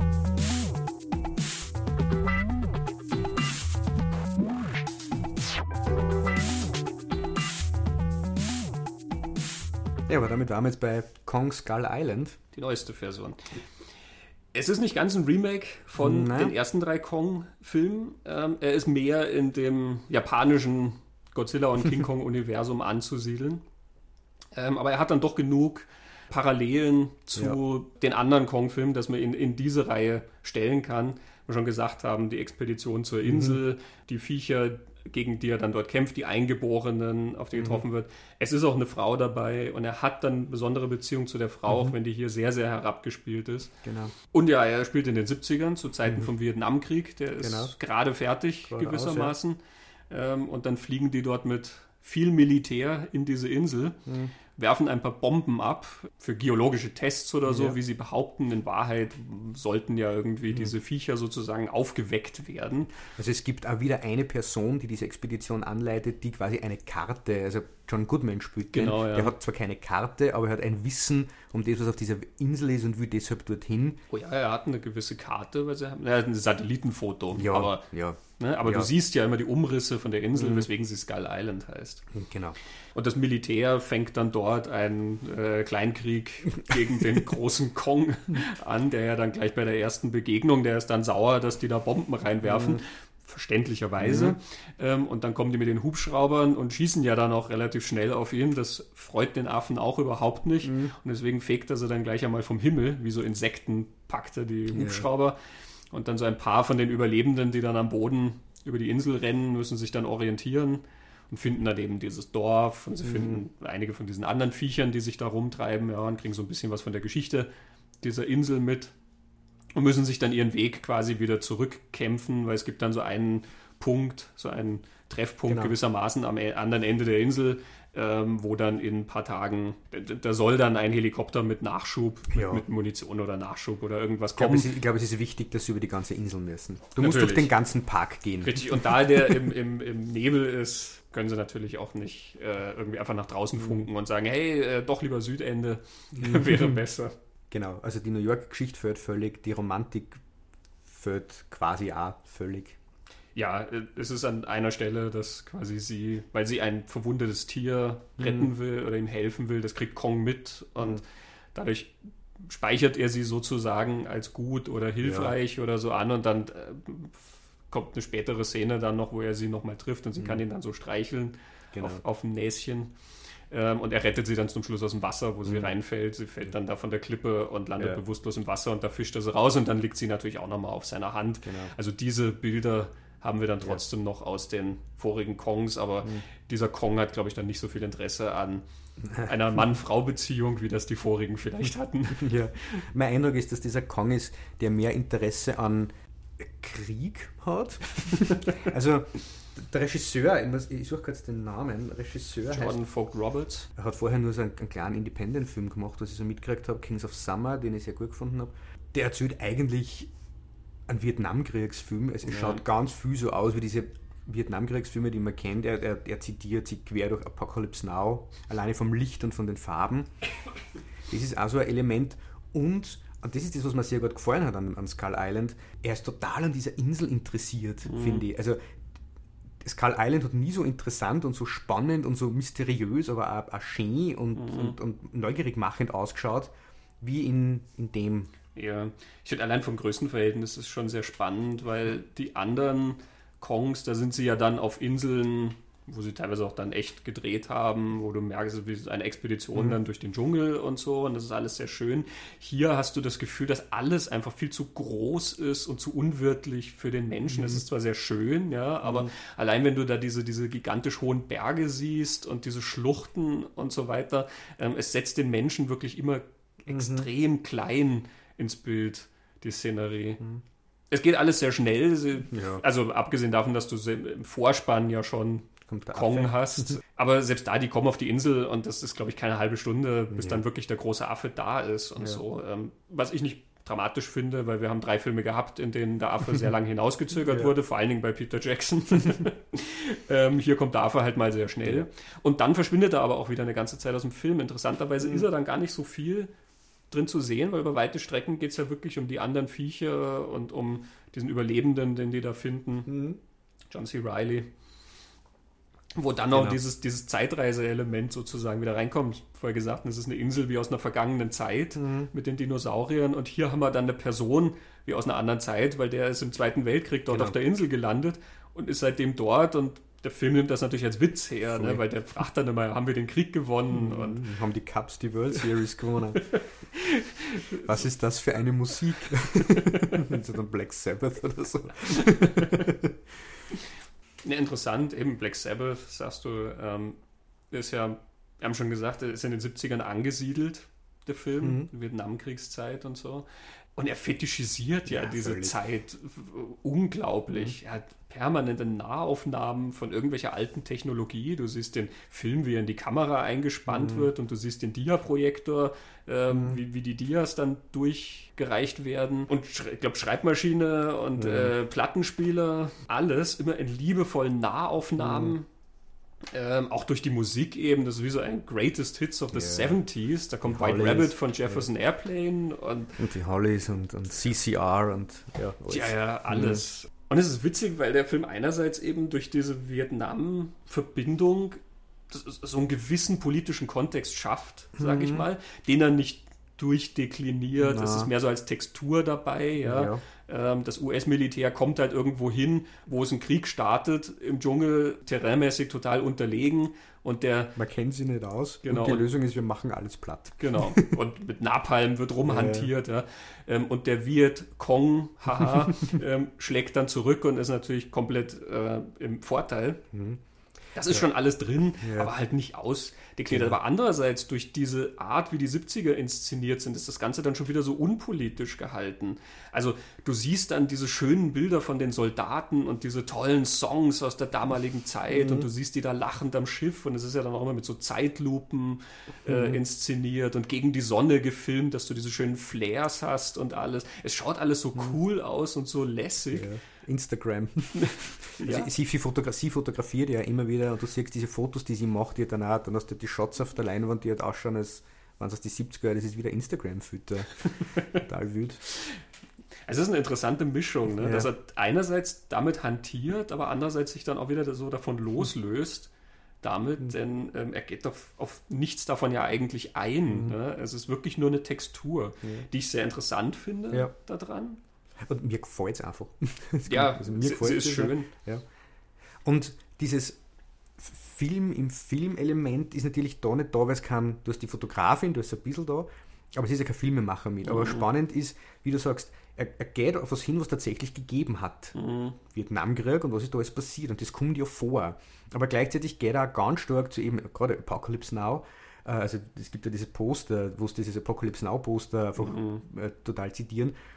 Ähm, Samuel L. Jackson spielt diesen General jetzt in Skull Island, der also Momente hat, die glaube ich, der Colonel Kurtz dann irgendwo sein soll, indem er mehr wahnsinnig wird, je weiter da diesen, sie fahren den Fluss hinunter mit so einem hinigen Boot und also er zitiert nicht nur oder, oder referenziert nicht nur auf einen tatsächlichen Konflikt, mhm. sondern er referenziert über die filmische Aufarbeitung und das steht gleichwertig nebeneinander. Und natürlich ist Kong Skull Island nicht Apocalypse Now. Mhm. Da, da vermanschert sich dann quasi die Erinnerung, die wir haben, oder die Zeit, wie wir es in, in, in, Erinnerung haben, die Realität mit der Filmfiktion, die wir dann reproduzieren und so. Das ist dann auch interessant, ja, weil du sagst, es wird dann irgendwie völlig unpolitisch eh, weil er ja nur mit, mit Versatzstücken arbeitet mhm. vergangener Zeiten. Es gibt den allerersten Satz, den man in dem, in dem Film hört, der ist halt besonders lustig, weil John Goodman in, in Washington aussteigt, wo gerade der Krieg aufhört und die Vietnam-Proteste da nur laufen und so, mhm. und er sagt, um, ähm, There's never gonna be a more fucked up time in Washington oder irgendwie so. Ja, ja, also jedenfalls, es wird nie wieder so verrückt in Washington wie jetzt. Genau. Haha, das ist natürlich auch so ein Augenzwinkern genau. für uns gemacht, ja. Aber eben, er, mhm. er vertieft das ja dann nicht. Ein anderes Element von Skull Island, das sehr ernsthaft drinnen ist, es ist dieses äh, Öko, mhm. bewahrende öko-grüne Umweltthema, das dekliniert er durch. Also auch wo Kong dann merkt, äh, nicht nur die Brie Larson-Figur, sondern die Tom Hiddleston-Figur. Also wer sind die Guten, die, die sich um dieses Gleichgewicht bemühen ja. und dieses Gleichgewicht aufrechterhalten wollen? Das erkennt der Affe mhm. in den Handlungen der anderen und deswegen verschont das, während er zum Beispiel auf die Soldaten losgeht, die halt alles abbrennen. Ja. Sie reden ja an einer Stelle tatsächlich von der Balance, ja, weil dann mhm. erklärt wird, es gibt ja diese anderen Viecher, diese Skullcrawlers, wie der mhm. John C. Riley dann erklärt. Ja, äh, ganz, ganz üble Gesellen und von mhm. denen gibt es so viele und die haben ja dann auch schon Kongs Familie sozusagen ausgelöscht, mhm. erst der letzte seiner Art er wird ja immer dann so als Außenseiter auch gezeichnet. Ne? Mhm. Ähm, auch in den anderen Filmen, ja, und hier ja auch. Ne? Er ist eigentlich dieser traurige Letzte, der, der dann mhm. noch über die Insel stapft. Aber er kümmert sich darum, um dieses Gleichgewicht aufrechtzuerhalten, weil wenn er weg ist, dann kommen zu viele von diesen Dinosauriern genau. raus äh, ans Tageslicht ja, und die werden dann sozusagen die Welt überschwemmen oder mhm. was, was immer dann das apokalyptische Szenario ist, was äh, gezeichnet wird. Aber sie reden ganz konkret von, der, von dem Gleichgewicht, was genau. gehalten werden muss. Und da gibt es jetzt ein nettes Tie-In. Vor drei Jahren hat es ein Godzilla-Remake mhm. gegeben. Und das wird in Skull Island ja na, zitiert nicht, es wird darauf hingewiesen. Was aber interessant ist, ist, man weiß mittlerweile, dass ich glaube Warner Brothers, oder? Macht das? Warner Brothers. Die haben ja da so ein Monster-Multi-Universum vor, wo sie die ganzen großen Monster treffen. Das haben sie ja schon angekündigt. Irgendwann wird King Kong auf Godzilla treffen. Die Verbindung ist eine Firma, die heißt Monarch. Mhm. John Goodman kehrt in Kong Skull Island zu Monarch, die halt Wissen über diese Kreaturen haben und auf der Welt unterwegs sind, diese Kreaturen zu erforschen und zu finden. Sie erzählen mir jetzt alles, was ich noch nicht weiß. Sonst blase ich Ihnen den Kopf weg. Monster existieren. Gestern war ich noch ein Spinner. Aber heute? Also ging's hier nie wirklich um Geologie. Wer sind Sie? Vorzeitlichen Spezies gehörte diese Welt lange vor den Menschen. Und wenn wir weiterhin den Kopf in den Sand stecken, holen die sie sich zurück. Meine Behörde heißt Monarch. Wir sind spezialisiert auf die Jagd nach mächtigen, nicht identifizierten terrestrischen Organismen. Sie wussten, dass das Ding hier draußen ist? Es tut mir leid um Ihre Männerkörner. Glauben Sie mir. Bringen Sie uns zurück. Mit Beweisen. Dann schicken wir die Kavallerie. In Godzilla kommt diese Firma auch vor. Die wissen halt um Godzilla und so weiter und so fort. Und auch in Godzilla geht es darum, Godzilla ist dazu da, um das natürliche Gleichgewicht aufrechtzuerhalten, weil es gibt dann diese Mutos, gegen die Godzilla halt dann kämpft. Und die muss Godzilla aufhalten, weil die würden sonst alles kaputt machen. Und so. Also dieses mhm. Thema, die Balance in der Natur und der Mensch, der sich über die Natur erhebt, damit aber die, das Gleichgewicht kaputt macht. Der Mensch kann sich nie über die Natur erheben. Mhm. Also in Godzilla kommt dann auch so ein Tsunami vor, wo das dann nur mehr referenziert ist als zum Beispiel im Kong jetzt. Ja. Mhm. Aber das dürfte das Thema sein, das uns da erzählen wollen und wir kriegen in der Post-Credit-Sequence die Coming Attractions. Ja, Mothra und andere genau. Viecher, auf die wir dann bald stoßen werden. Ja. Eben in dem Sinne ist er mehr in dem mhm. Sinne der japanischen äh, Filme dann zu betrachten. Mhm. Spannend finde ich eben, du hast den Original King Kong 1933, der zu seiner Zeit spielt. Du hast der Remake, das dann in die 70er Jahre spielt, auch zu seiner Zeit. Mhm. Und dann hast du zwei weitere Adaptionen, die sich wieder auf diese Zeiten zurückbeziehen. Jackson auf ja. 33 und der jetzt wieder auf diese 70er Jahre. Und Skull Island kommt ja wirklich auch ohne die, die Remakes, finde ich, nicht aus. Also du mhm. hast ja, ich meine, was du in die 70er Jahren einen, einen Film machst und jetzt machst du einen Film, der in die 70er Jahre spielt, ist der Look ähnlich, aber es gibt ja im 76er King Kong diese Sequenz, wo die, das Team vorbereitet wird mit Hilfe von einer Dia-Präsentation, was passiert jetzt auf dieser Insel. Mhm. Und dann marschiert halt dort Jeff Bridges ein und sagt, ja, Moment, das geht alles nicht so. Und du hast jetzt in Skull Island, werden die Soldaten und das Research-Team mit einer Dia-Präsentation auf Skull Island vorbereitet und dann ist Tom Hiddleston, der mhm. halt dann mhm. sagt, ja, Moment, das geht nicht so, er kannst du keine Bomben werfen, das ist schlecht fürs Gleichgewicht. So. Mhm. Also Skull Island verbindet sich jetzt sehr schön zu alle möglichen und eben aber auch zu diesem japanischen King Kong Erbe, das ein so der Nebentrack ist. Ja. Ich nehme an, das hat auch viel damit zu tun, A, natürlich auf das Quellenmaterial. Eben, es ist eine Geschichte der 30er und es mhm. hat viel auch mit den Geschichten von damals zu tun. Wie ich gesagt habe, diese Groschenromane, mhm. die es halt damals gab, äh, diese Monsterfilme, die damals aufkamen, alle diese Sachen, daher rührt das ja, diese Grundkonstellation, äh, dass da Insel mit einem gigantischen Affen mhm. ist, irgendwie. Und wahrscheinlich auch so, wenn du die Geschichte einigermaßen beibehalten willst, tust du dich wahrscheinlich heute schwieriger von einer äh, unerforschten Insel zu erzählen, weil mhm. unsere Welt ist nun mal jetzt recht mhm. erforscht. Also da, da müsstest du auf den Grund des Ozeans gehen oder irgendwo ins, ins Weltall. Kong in Space. Kong in Space. Ah, da sind mindestens vier Filme drin in der Idee. Ne, aber in den 70ern, da ist das irgendwie neu mit Satellitenfotografie und da kaufst du mhm. es denen dann ab, dass die eine Insel finden, die bislang noch mhm. nicht entdeckt war. Ja. Wahrscheinlich hat dieser Vergangenheitsaspekt dann auch immer was damit zu tun, dass dieser Mythos auch immer was von früher ja noch ist, ja, und aus einer mhm. Zeit, wo noch nicht alles so bekannt war. Man hat heute das Gefühl, dass eh schon alles ja so abfotografiert mhm. ist, gewissermaßen. Was man deswegen vielleicht mhm. auch anbindet an, an frühere Zeiten. Ich weiß jetzt gar nicht, in was für von den alten Kongs das ist, aber irgendwo wieder diese Insel so erklärt, dass dort quasi sie durch diesen Nebel, der die Insel versteckt, ist da nie von außen was reingekommen und dort hat sich quasi ein altes Ökosystem mhm. bewahrt und deswegen gibt es halt nur die Dinosaurier und so. Mhm. In Skull Island kommen sie uns ja mit der hohlen Welt. Genau, die Hohlwelttheorie. Wo soll außerklettern? Wo dann vielleicht irgendwann die Jules Verne-Anbindung kommt und dann sind wir in der Welt, wie Reise zum Mittelpunkt der Erde, mhm. also unter der Erde, in irgendwelchen Höhlensystemen, wo ja dann auch Dinosaurier überlebt haben. Ne? Ja. Also was, was ich an Skull Island halt auch sehr schön und unterhaltsam finde, ich, ich mag es, wenn Action sehr stilisiert ist. Mhm. Ähm, und das kann der Film halt extrem gut machen, ja. finde ich. Also eben dieser massive Einsatz von Zeitlupen und die Kamera, die wirklich überall irgendwo durchgeht und du hast Bilder wie dieses, diesen Monsterkopf vorne, der dann von dem Schwert genau in der Mitte geteilt wird und dann Blick auf den Schwerteschwinger dahinter freigibt, ja, und die rennen dann da wie durch den Nebel, als wären so losgelöste Figuren und was weiß ich, also ich finde er ist in der Inszenierung mhm. her sehr schön, weil mag das, wenn so eine Action-Inszenierung sich so über Raum und Zeit erhebt gewissermaßen und das so biegt. Mhm. Ja. So alte Action-Regisseure wie John Woo oder so, die haben das ja auch immer sehr stark gemacht, mhm. ja, wo das völlig losgelöst von einer Realität ist. Mhm. Und hier merkst du sogar ein bisschen Paul Anderson Einfluss, finde ich, weil permanent diese Flocken durch die Luft fliegen. Anderson hat das ja in den, zum Beispiel in den Resident Evil-Filmen dann immer, dass da diese Wassertropfen runterfallen oder der Schnee mhm. in Afterlife und Retribution und in Pompeii hat er die ganze Asche, die da mhm. permanent durch die Luft fliegt. Und hier hast du diese, ja, wie, wie Sporen ja. quasi, ne? wie von der Pusteblume genau. gewissermaßen, die diese Luft auch so eine schöne Textur geben, finde mhm. ich. Also es ist ein Film, über den man sehr leicht, finde ich, lächeln kann, weil er nicht sehr handlungsintensiv ist glaube, das soll aber auch nicht sein. Der erste Kong ist auch sehr ökonomisch erzählt. Ähm, das ja. ist alles extrem kompakt gehalten eigentlich. Mhm.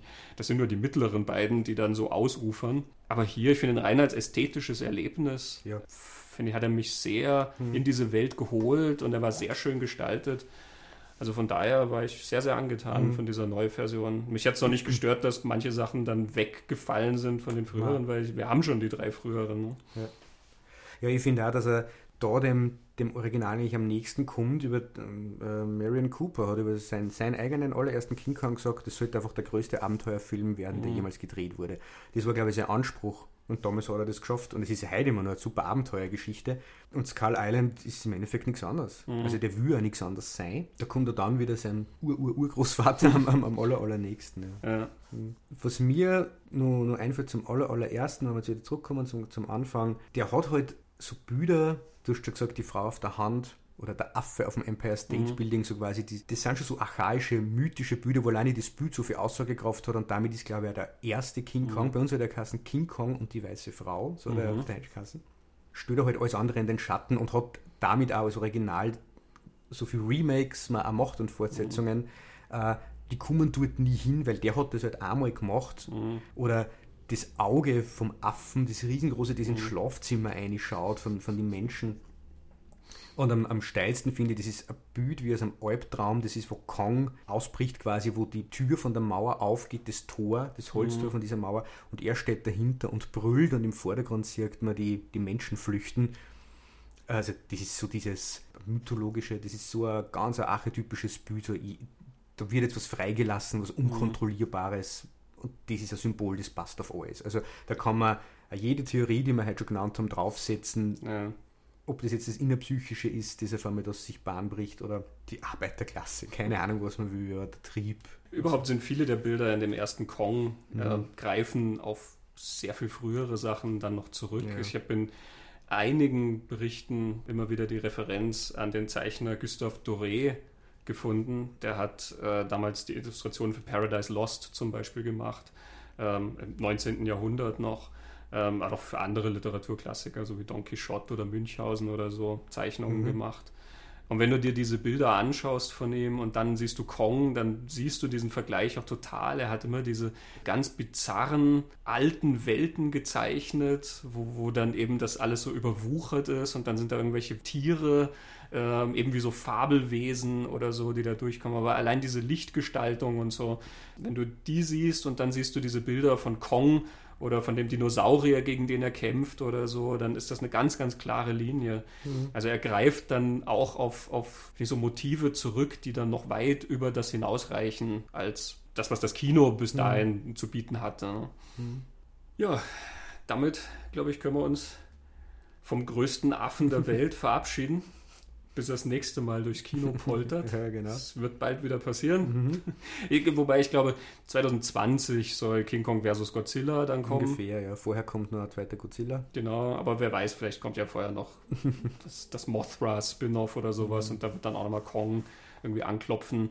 Genau, wir sitzen jetzt da am, am Startwochenende von Kong Skull Island und nehmen gerade auf. Wir wissen ja noch gar nicht, wie er läuft. Ja, das stimmt. Und vielleicht.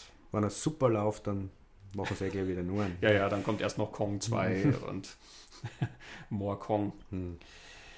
Ja, in diesem Sinne, ich hoffe, es hat euch Spaß gemacht, ja. unser Ausflug in ähm, unerforschte Gebiete. Wir freuen uns über Rückmeldungen, ja. über äh, ganz tolle Affenwitze und verabschieden uns bis zum nächsten Lichtspielplatz. Ja. Christoph, vielen Dank für das interessante Gespräch. Vielen Dank für das interessante Gespräch. Bis zum nächsten Mal. Tschüss. Ciao.